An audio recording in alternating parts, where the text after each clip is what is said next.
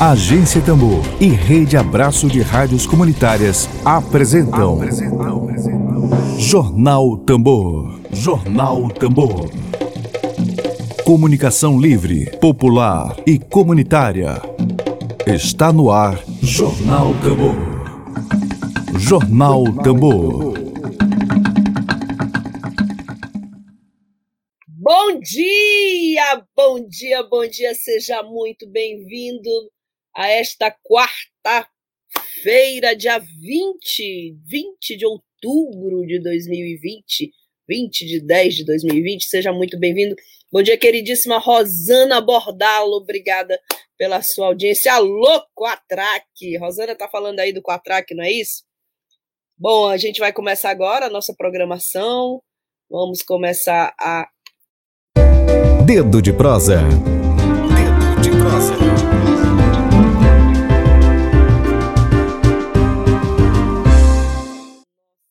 Tenho a honra de receber aqui é, esses dois convidados muito especiais para nós. Uma é a Yalorixá de Candomblé, ela é ativista dos direitos de povos e comunidades tradicionais, é coordenadora do coletivo DANEGI, do Fórum Estadual de Mulheres de Axé do Maranhão, e do Comitê Afro-Religioso de Combate à Covid no Maranhão. Jo Brandão é uma de nossas convidadas, e também Participa do nosso quadro de entrevistas o presidente da Comissão da Verdade da Escravidão Negra no Brasil, na OAB Maranhão, a Ordem dos Advogados do Brasil do Maranhão. Ele também é presidente da Comissão de Igualdade Racial, a Abracri no Maranhão, e ele é vice-presidente da Comissão Nacional de Igualdade Racial da Abracrim, o Eric Moraes. Eric, muito bom dia. Muito seja bom muito... dia, seja muito bem-vindo Agência Tambor. Agência Tambor.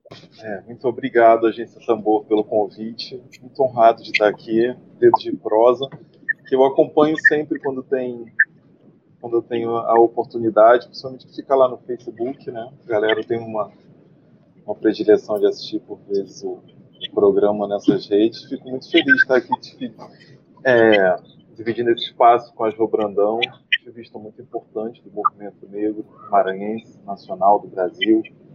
Haja visto que as pessoas, não, por vezes, não têm noção, né? Que no Maranhão a gente tem militantes que têm uma, um conhecimento, um saber, por vezes, muito, muito superior do que nas outras regiões e a gente vê um certo encantamento que não acontece com os mesmos militantes daqui. A gente precisa reconhecer nossos heróis, nossos, as pessoas que mataram pelo, pelo nosso povo, né? Muito obrigado pelo convite, gente. Estou aqui à disposição.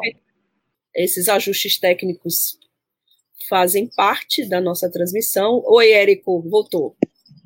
Voltei, estou de volta. Ah, tá perfeito. Áudio limpo, podemos prosseguir. Ficou melhor agora? Estou ajeitando aqui o áudio para vocês e trocando a conexão. Pronto. Queria dar um bom dia ao, a Jô Brandão. Jô, bom dia, seja bem-vinda. Você está me ouvindo direitinho?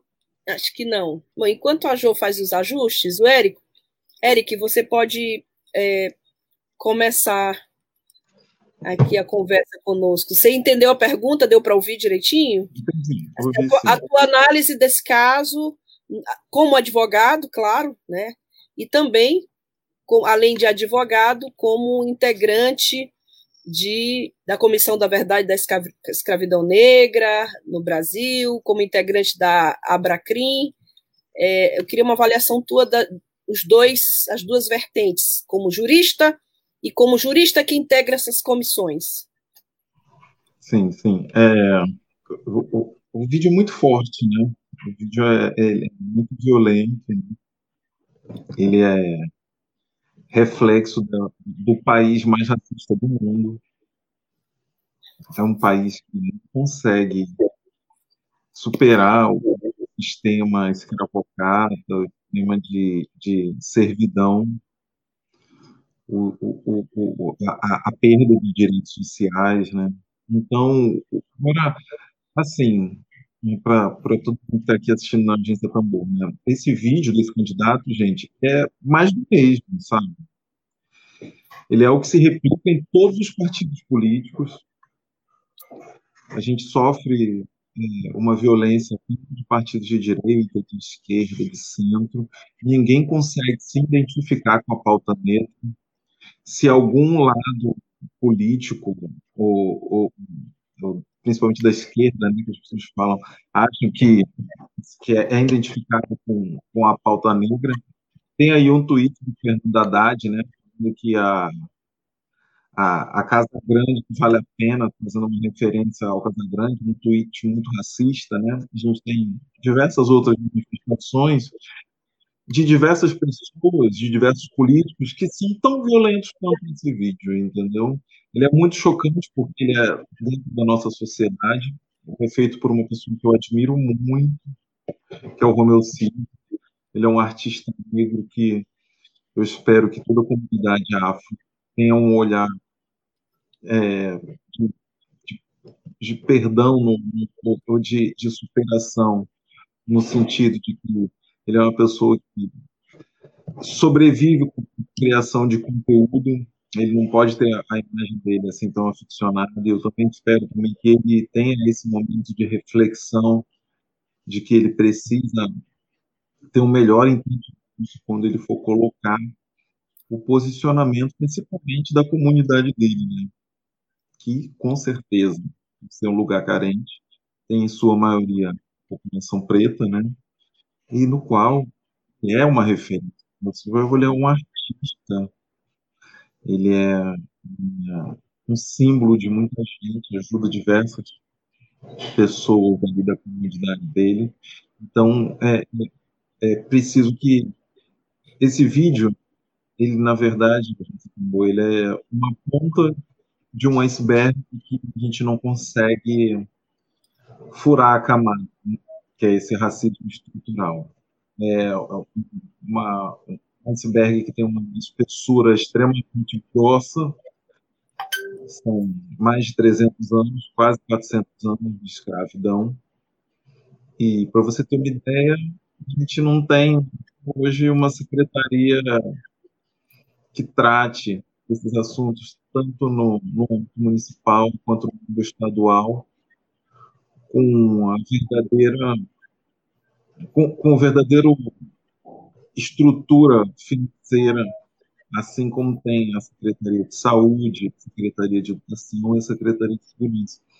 A pauta racial, ela precisa ter o entendimento dos gestores públicos de que ela precisa ser tratada nesse mesmo patamar. É aquilo, gente. Eu sempre costumo falar nas minhas palestras. É, os estados, os municípios, né? O, o, o, Brasil, ele nunca vai conseguir essa superação de ser o mundo, chegar ao primeiro mundo, se tornar um país rico, se ele não tratar da dívida dele com o preço. A gente tem um, um passivo, daí eu, eu falo já no campo jurídico. É, só que no, no, no território quilombola de Canta é um, passivo que só aumenta, não é pago, ele só aumenta. E o Brasil insiste que, através de toda essa violência de direitos humanos, vai ser possível gerar riqueza. Gente, como que se consegue uma, uma, um progresso, né? Ordem e progresso, né? como diz a nossa bandeira, atingindo direitos humanos, é, gerando riqueza em cima de miséria, em cima de morte, em cima de destruição, em cima de genocídio. Então, a, a questão que fere juridicamente os direitos do povo preto tem muito a ver com, com o que foi passado nesse vídeo, né?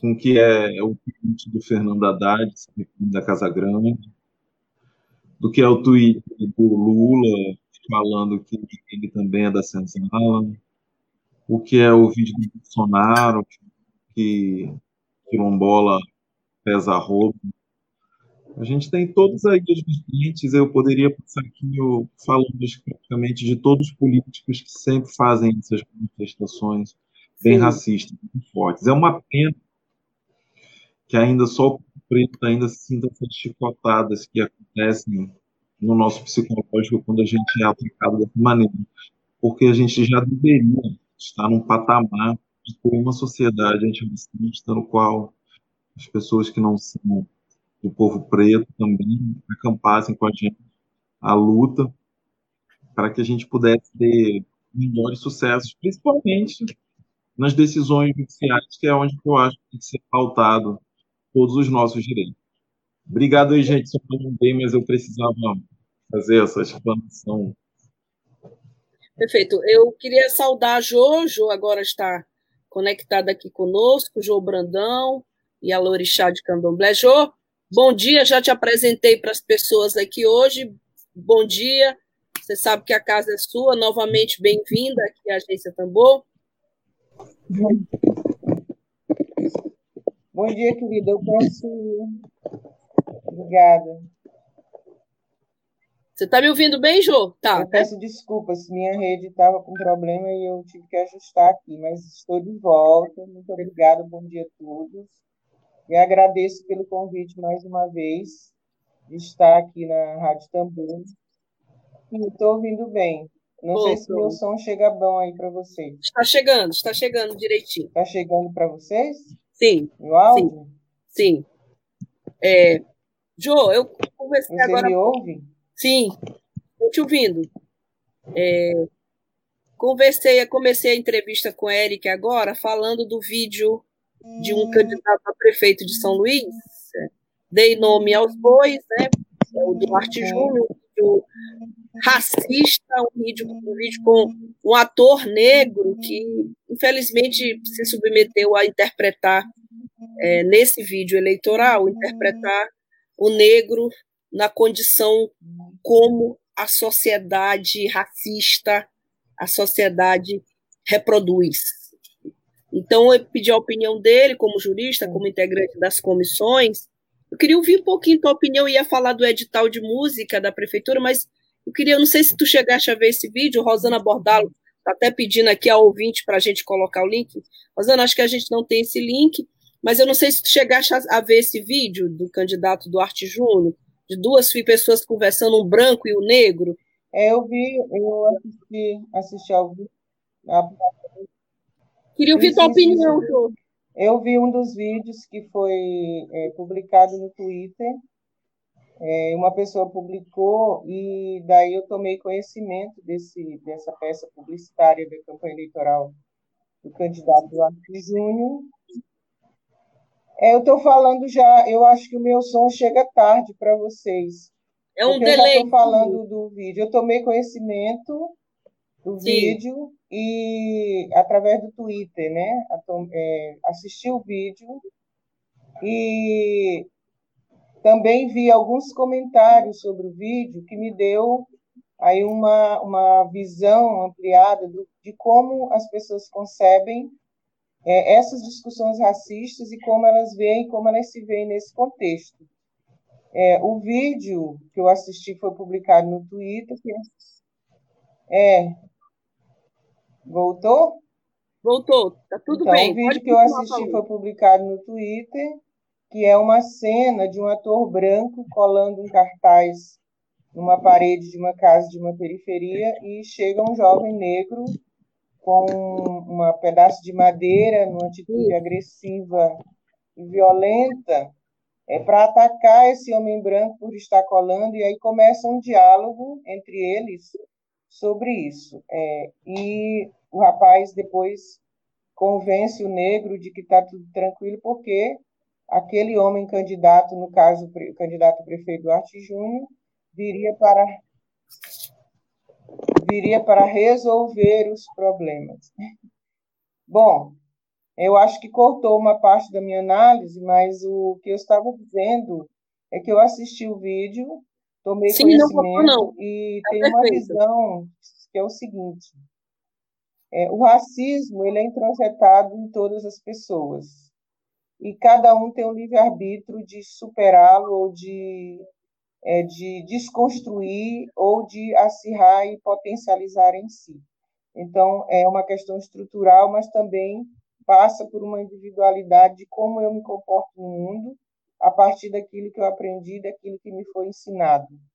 E esse vídeo, ele retrata muito bem um aspecto que é a visão e a concepção do candidato sobre as pessoas negras e sobre os bairros periféricos. A gente não pode desconsiderar que a concepção das peças publicitárias é que a concepção das peças publicitárias elas passam pela análise dos candidatos.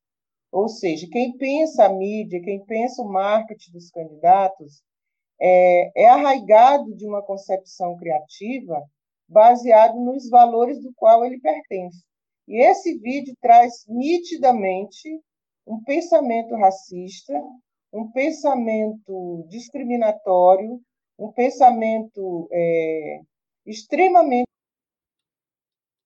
Ah, caiu a, a, a a conexão da Ju, infelizmente, né, Érico? Mas, Érico, é, vou continuar aqui a entrevista.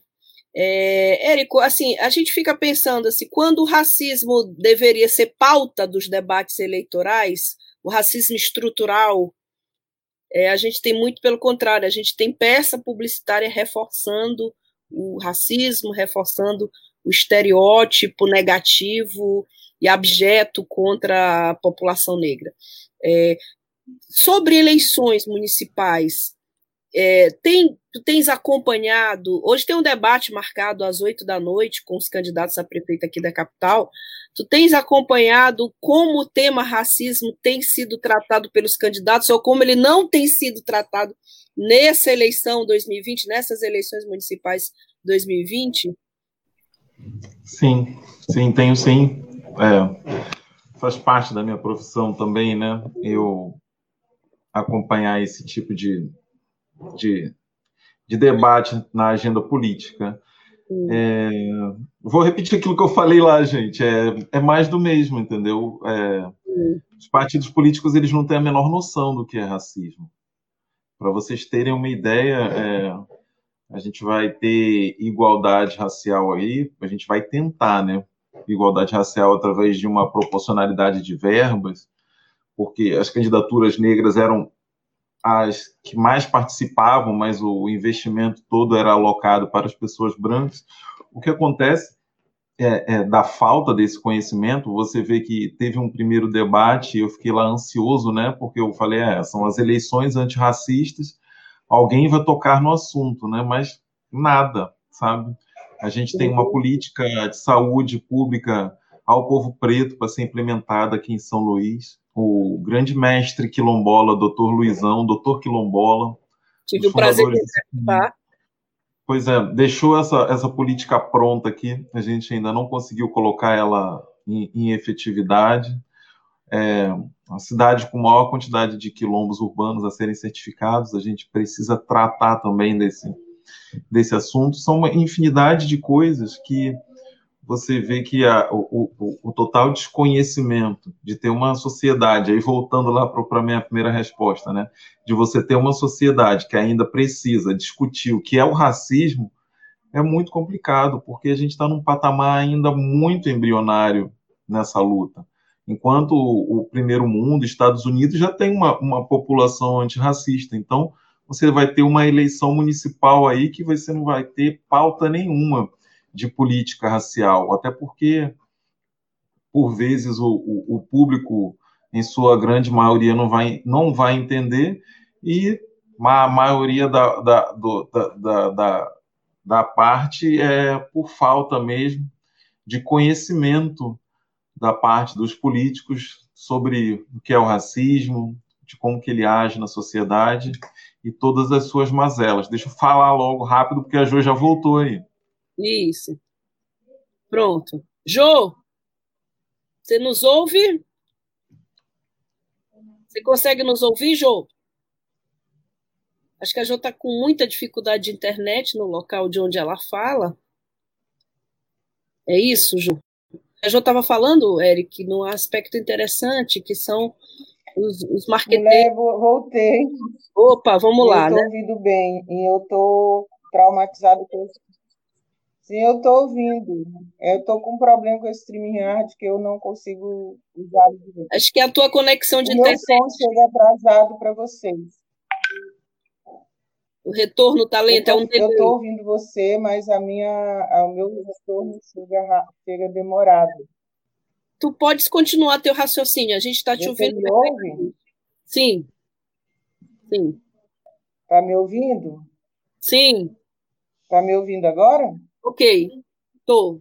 Eu ouço bem vocês, mas eu não sei se o meu retorno de som chega aí. O retorno está bom, está é, bom. Eu tenho, eu tenho tido dificuldade com esse, essa plataforma.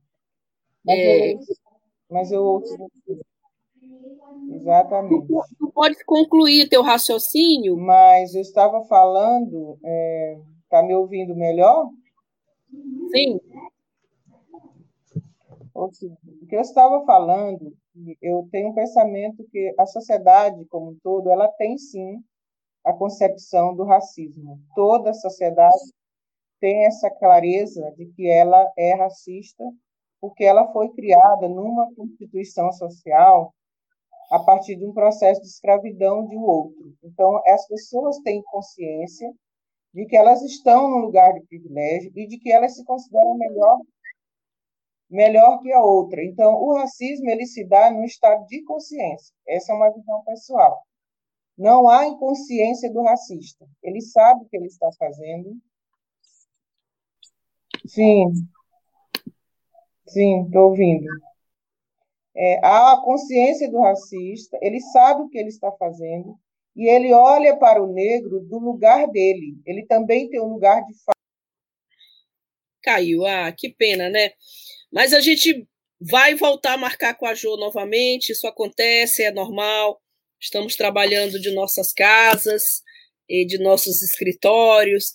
E, Eric, então a gente estava conversando contigo sobre exatamente a, como o racismo tem sido tratado pelos candidatos nessas eleições. Por exemplo, o exemplo clássico é aquela decisão do STF de candidaturas de pessoas negras que deve, devem receber recurso igual ao percentual de candidaturas brancas. E, na verdade, essa decisão seria para valer só em 2022, não é isso? E agora, não, é, na verdade, agora eu tenho. Ah, pode falar. Posso? Eu tenho entendimento de que essa decisão deveria valer a partir de, de agora. Eu tenho o entendimento que é o mesmo entendimento da, do STF. Da, é, da grande maioria do STF, de que, é, para quem está ouvindo aqui na Agência Tambor, o pensamento é um pouco lógico, gente. É só vocês imaginarem. O Brasil tem uma dívida aí de mais de 300 anos. Você pega essa dívida e acumula mais quatro anos, você está gerando mais, mais, mais violação de direitos, você está gerando aí mais dívida, aumentando o passivo, quando isso pode ser feito imediatamente, sem nenhum tipo de ilegalidade porque a, a intenção juridicamente aí é proteger a sociedade brasileira, o que diz a Constituição brasileira. Ela diz lá no artigo 68 no ADCT que essa, essa, essa, essa política de, de proteção, de reparação, de reparação aos povos remanescentes de quilombo, ela tem que ser feita de diversas maneiras, né? as cotas raciais, elas são só um aperitivo. Então, eu eu estou torcendo agora, né? A decisão ainda é liminar do STF. Eu estou torcendo ainda para que tenha sido formado o entendimento do plenário para que possa valer agora para essas eleições. Isso não quer dizer que a gente vai ter igualdade racial, tá, gente? Porque é, apesar de ter um, uma melhora, mas o, a, a, as pessoas que não são pretas, elas têm um, um patrimônio, isso daí quem prova é o IBGE, elas têm um patrimônio mais elevado, então esse patrimônio, junto com o financiamento público, ele vai fazer parte do, dos valores das campanhas das pessoas, mas é um começo, né? A gente precisa ficar atento para junto com junto com, com as benéficas vem junto na, na, história jurídica do Brasil vem sempre aquelas tramóias, né? As fraudes e daí a gente já fica preocupado com essa com esse excessivo número de candidaturas de pessoas pretas e principalmente o, o, o fato mais racista de tudo em relação a uma eleição, que seria a utilização de pessoas pretas como justificativa de que não são racistas, né? E essas pessoas estariam ocupando, como por exemplo, é, a vice-prefeitura aqui de São Luís, que tem um número considerável de, de candidatas é, na vice-presidência representando a classe preta, mas é, a gente não sabe até que ponto isso seria de forma a, a, a, a ajudar na representatividade das nossas temáticas na agenda política que vai ser pautada, ou se isso é somente mais uma engenhoca do racismo, né, e estejam utilizando aí corpos pretos para servirem de muletas para ampliarem o seu poder e ampliar a força do racismo politicamente. Jô, você está me ouvindo, Jô? Oi, Jô, Jô Brandão. A Jô está com a internet, com dificuldade com a internet. Eu não sei se é o aplicativo, se é a plataforma. Mas você me ouve, Jô? Você consegue me ouvir? Não, não, ela realmente a gente vai, vai ficar devendo, tá todo mundo aqui, a Rosana Bordalo falando, a fala da Ju é muito importante. É, a gente vai ficar devendo, vou pedir para a Rejane Galeno novamente entrar em contato com a Jo para que a gente possa ouvir.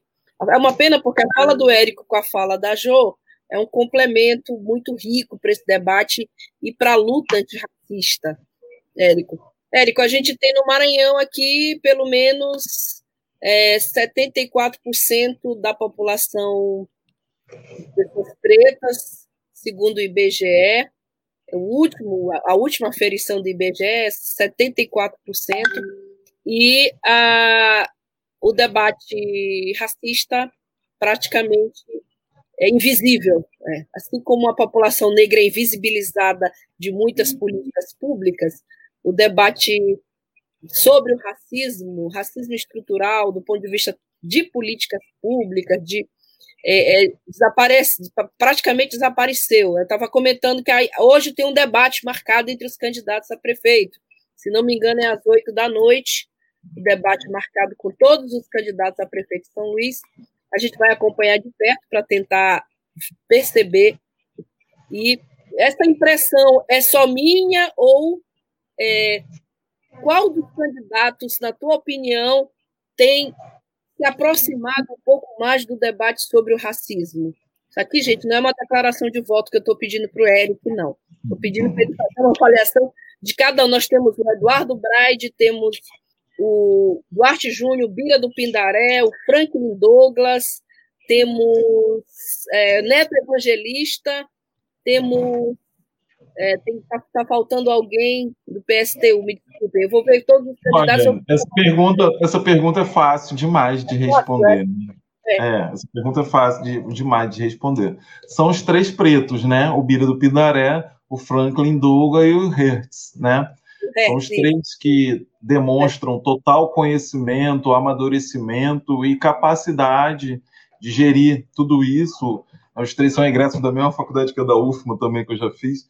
Então, é, é, é, é, muito legal ter eles na disputa. Infelizmente, não tem o mesmo poderio financeiro da, da, da elite política que, que, que, permeia o Maranhão há, há muito tempo, principalmente a, a prefeitura do Maranhão. É, eu tive um dado, acho que o, o atual grupo político está aí há mais de 20 anos, eu não sei o, o número é, exato. Da prefeitura. Pois é. E é, a, a, Prefeitura de São Luís não tem uma Secretaria de, de, de Igualdade Racial, né?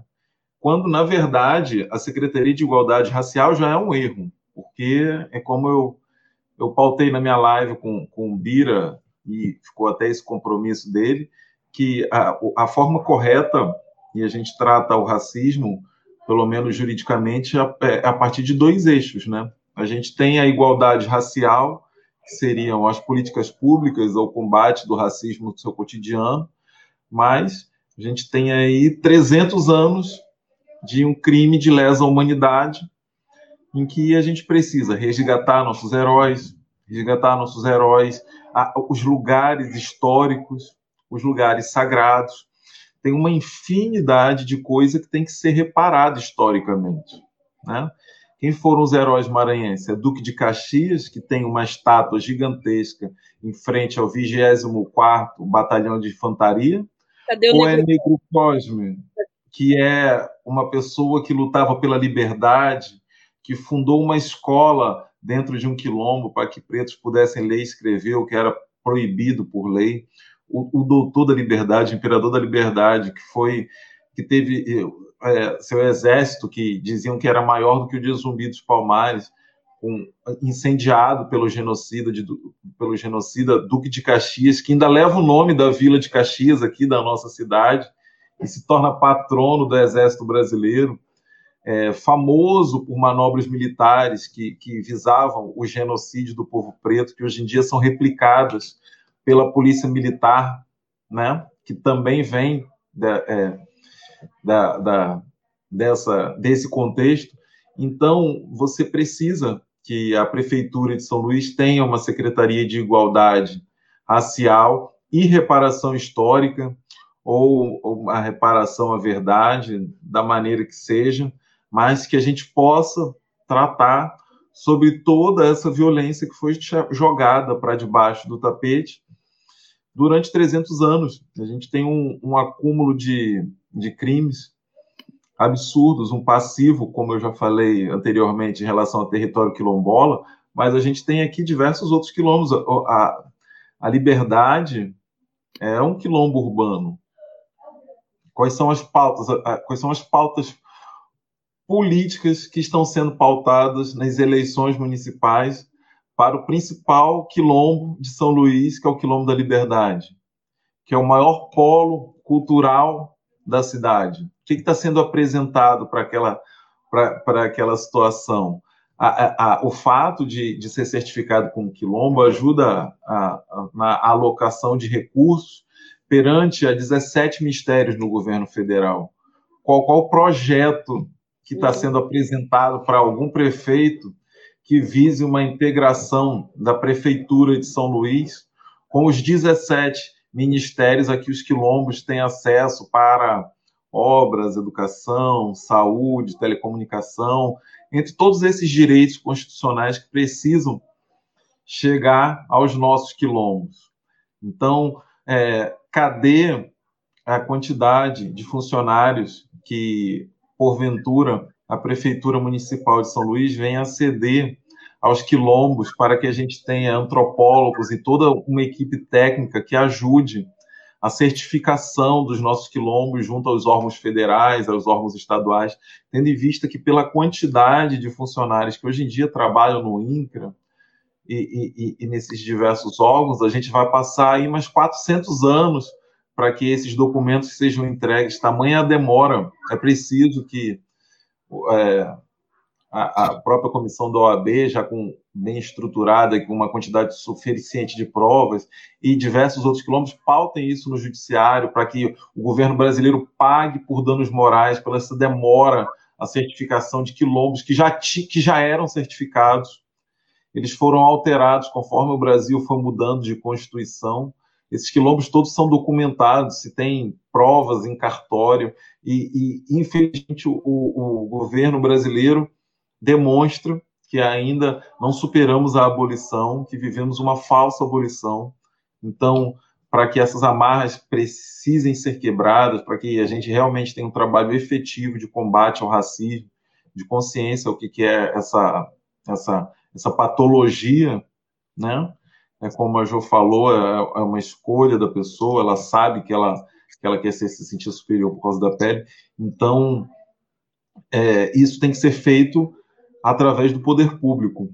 É ele que foi lá, na sua grande maioria, e que financiou e que fez vista grossa durante todos os crimes que foram cometidos durante esse tempo. É ele que patrocina ainda hoje o genocídio do povo preto. Então, o convencimento é criar um entendimento de que o Estado precisa entender que o negro ele não é inimigo, ao contrário, ele, é parte da, da sociedade brasileira, ele é, na sua grande maioria, quem construiu todos esses palácios que a gente vê os nossos governantes morando, à base de manto suor, sangue, estupro, sodomia, e o quanto antes, já refalando para você, né, daquela situação do, do, do, entendimento do STF, o quanto antes a gente tiver a possibilidade de pagar a, a dívida histórica que tem com o povo preto, o, o Estado tem que fazê-lo com a maior celeridade possível, principalmente durante as eleições que eram para ser as eleições antirracistas que eram de 2020, mas infelizmente é, na cidade que você. Infelizmente, até comentar, gente, a gente não tem dados da quantidade de pretos que tem em São Luís. Isso já demonstra também muito do racismo institucional. A gente sabe quanto tem no Maranhão, mas a gente não sabe a quantidade de negros que tem em São Luís. É, é, é, é lastimável. Para é. você ter uma ideia, é lastimável que uma prefeitura, ou um governo, ou quem quer que seja de instituição que tenha a, a, o âmbito de, de, tratar a temática dessa população de pretos pretos, a gente não saiba em 2020 a quantidade de pretos que tem em São Luís. Então, isso é, isso é sintomático, né? Isso é muito. Revelador, né? Revelador. Bom, a gente já, já tá, chegou aqui ao minutinho final da nossa entrevista. Uma pena que a Jo não conseguiu se conectar. É, eu vou pedir para a Rejane marcar novamente com a Jo. É, queria saudar a participação de todos que estão aqui nos acompanhando. Paulo de Aruanda, pai Paulo de Aruanda, obrigada pela sua audiência, comentando sobre o aspecto claro de racismo nas eleições e a forma como algumas candidaturas né, é, são tratadas pela ah, aí mais uma excelente candidatura do povo preto, viu? Paulo de Aruanda. Você, é, você me falou de prefeitos, ó, tá aí para vereador, pai Paulo de Aruanda recebendo apoio dessa elite. O João Hélio, tem alguém de Caxias, o João Hélio, que é lá de Caxias, ele falou em Caxias, é, falando que gostaria de sugerir um tema sobre tráfico de drogas. Ontem nós tivemos aqui um bom debate com o professor Luiz Eduardo, da Universidade Federal do Maranhão. Bom, é, Eric, eu queria te pedir tuas considerações finais, lamentando que nós fomos prejudicados pelas conexões aí, pela conexão da Jo na internet, mas esse debate não se esgota aqui. Portanto, a gente vai voltar a debater breve aqui o assunto. Queria te pedir tuas considerações finais sobre o tema. A Rádio Tambor, Agência Tambor, muito obrigado pela oportunidade. Acompanho o trabalho de vocês de resistência, de militância, né? Uma coisa muito intelectualizada, uma coisa que faz a gente é, ter vontade de assistir, repassar para os amigos, né? Aqueles que a gente tem mais afinidade. Eu fico muito feliz que vocês estejam fazendo esse trabalho de, de comunicação aqui no Maranhão.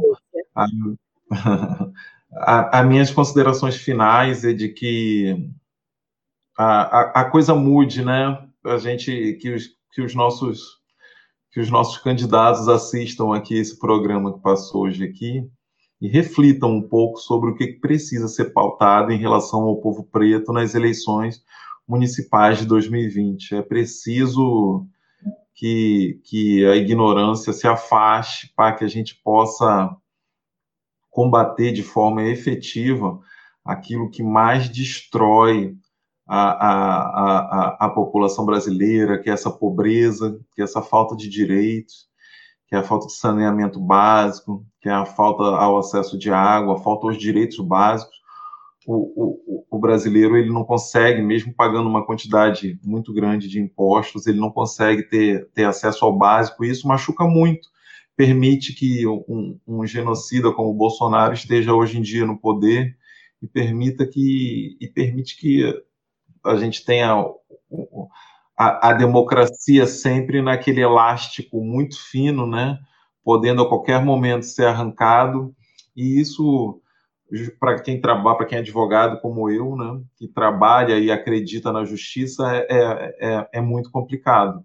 Então, que, que essa consciência venha logo, que esse programa possa ser visto, que a gente possa ser chamado para debater, né, conversar sobre, sobre tudo que tem que ser feito urgentemente, porque, diferentemente dos Estados Unidos, gente, no Brasil nós somos maioria, lá nos Estados Unidos eles são 13% só Aqui nós somos 74% no estado, mas a gente não encontra 74% de negros em nenhum bom lugar aqui em São Luís. Somente nos piores, que é os piores lugares, presídios, lugares esmos, sem luz, sem água, e isso precisa ser revertido. Nosso povo merece muito mais. Construiu esse. Quem leu aí Josué Montelo, Tambores de São Luís, sabe o quanto a gente construiu, a quantidade de negros que tinha aqui em São Luís. O pessoal preferia até ir para Alcântara morar, quanto, devido à quantidade exagerada de negros que tinha aqui em São Luís. Então a gente precisa saudar todos os direitos desse povo. Obrigado, gente. Bom dia para todos. A gente que agradece a participação do Eric, advogado, e lembrando, fique de olho. Hoje à noite eu estou vendo aqui, olha só, vai ter debate entre os candidatos, a pauta do racismo, a pauta do racismo. A gente vai fiscalizar, vai monitorar o debate hoje às oito da noite, tá? O debate realizado pelo Grupo Mirante, pelo Jornal Estado do Maranhão, às 20 horas será transmitida através do portal Imirante. Então, o racismo vai ser o nosso foco hoje. Nós vamos observar o comportamento dos candidatos.